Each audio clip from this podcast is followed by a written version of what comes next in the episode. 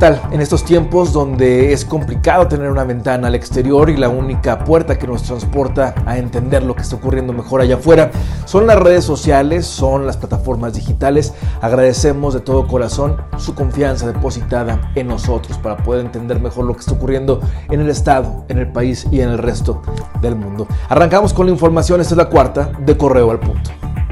En la capital, la Dirección de Obra Pública y la Dirección de Servicios Municipales iniciaron la construcción de una fosa en el Panteón de la Comunidad de Santa Teresa, donde serán sepultados los fallecidos a causa del COVID-19 o aquellos cuyas familias no puedan costear la sepultura. Esta medida ya fue avalada por el Consejo de Protección Civil, que constató que la fosa cumple con las medidas técnicas necesarias para erradicar cualquier riesgo. En San Miguel de Allende, establecimientos y asociaciones se suman a las acciones para frenar los contagios de COVID-19. La cadena de tiendas OXO donó a los elementos de la Secretaría de Seguridad Pública 10.000 cubrebocas. Asimismo, los socios del Club de Leones del municipio reunieron 400 mascarillas protectoras para los trabajadores de servicios públicos, policía, tránsito, protección civil y movilidad. En Salamanca, más de 37 comunidades del municipio que carecen de agua potable y que presentan fallas en sus pozos son abastecidas del servicio a través de pipas. El director de Parques y Jardines, Rogelio Gutiérrez Arredondo, informó que hasta el momento disponen de seis pipas para cubrir esta necesidad y agregó que la Conagua apoyará con seis más. Ahorita más o menos estamos entregando en 37 comunidades, pero el día de ayer se nos incrementaron otras ocho comunidades que por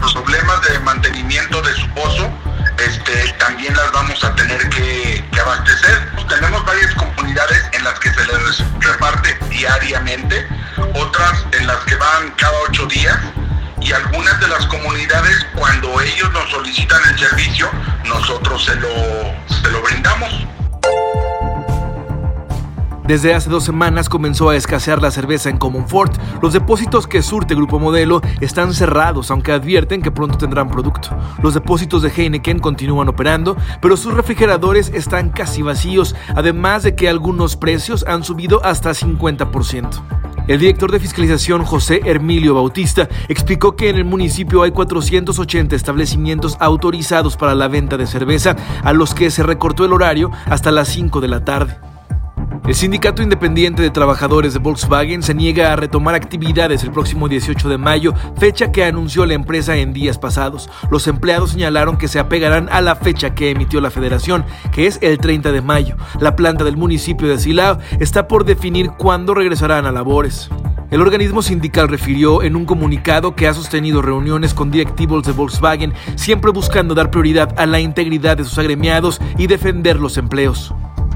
Hasta aquí la información por el momento. Le invito a que permanezca atento y atenta a nuestras redes sociales. Ya lo sabe, estamos en todas ellas, o por lo menos en las más importantes. Búscanos como periódico correo, dale like, comenta y comparte. Descarga también la aplicación de Spotify, donde también de manera continua actualizamos información de lo que está aconteciendo en nuestro entorno. También visita nuestro sitio web www.periodicocorreo.com.mx. Hasta la próxima. Quédate en casa.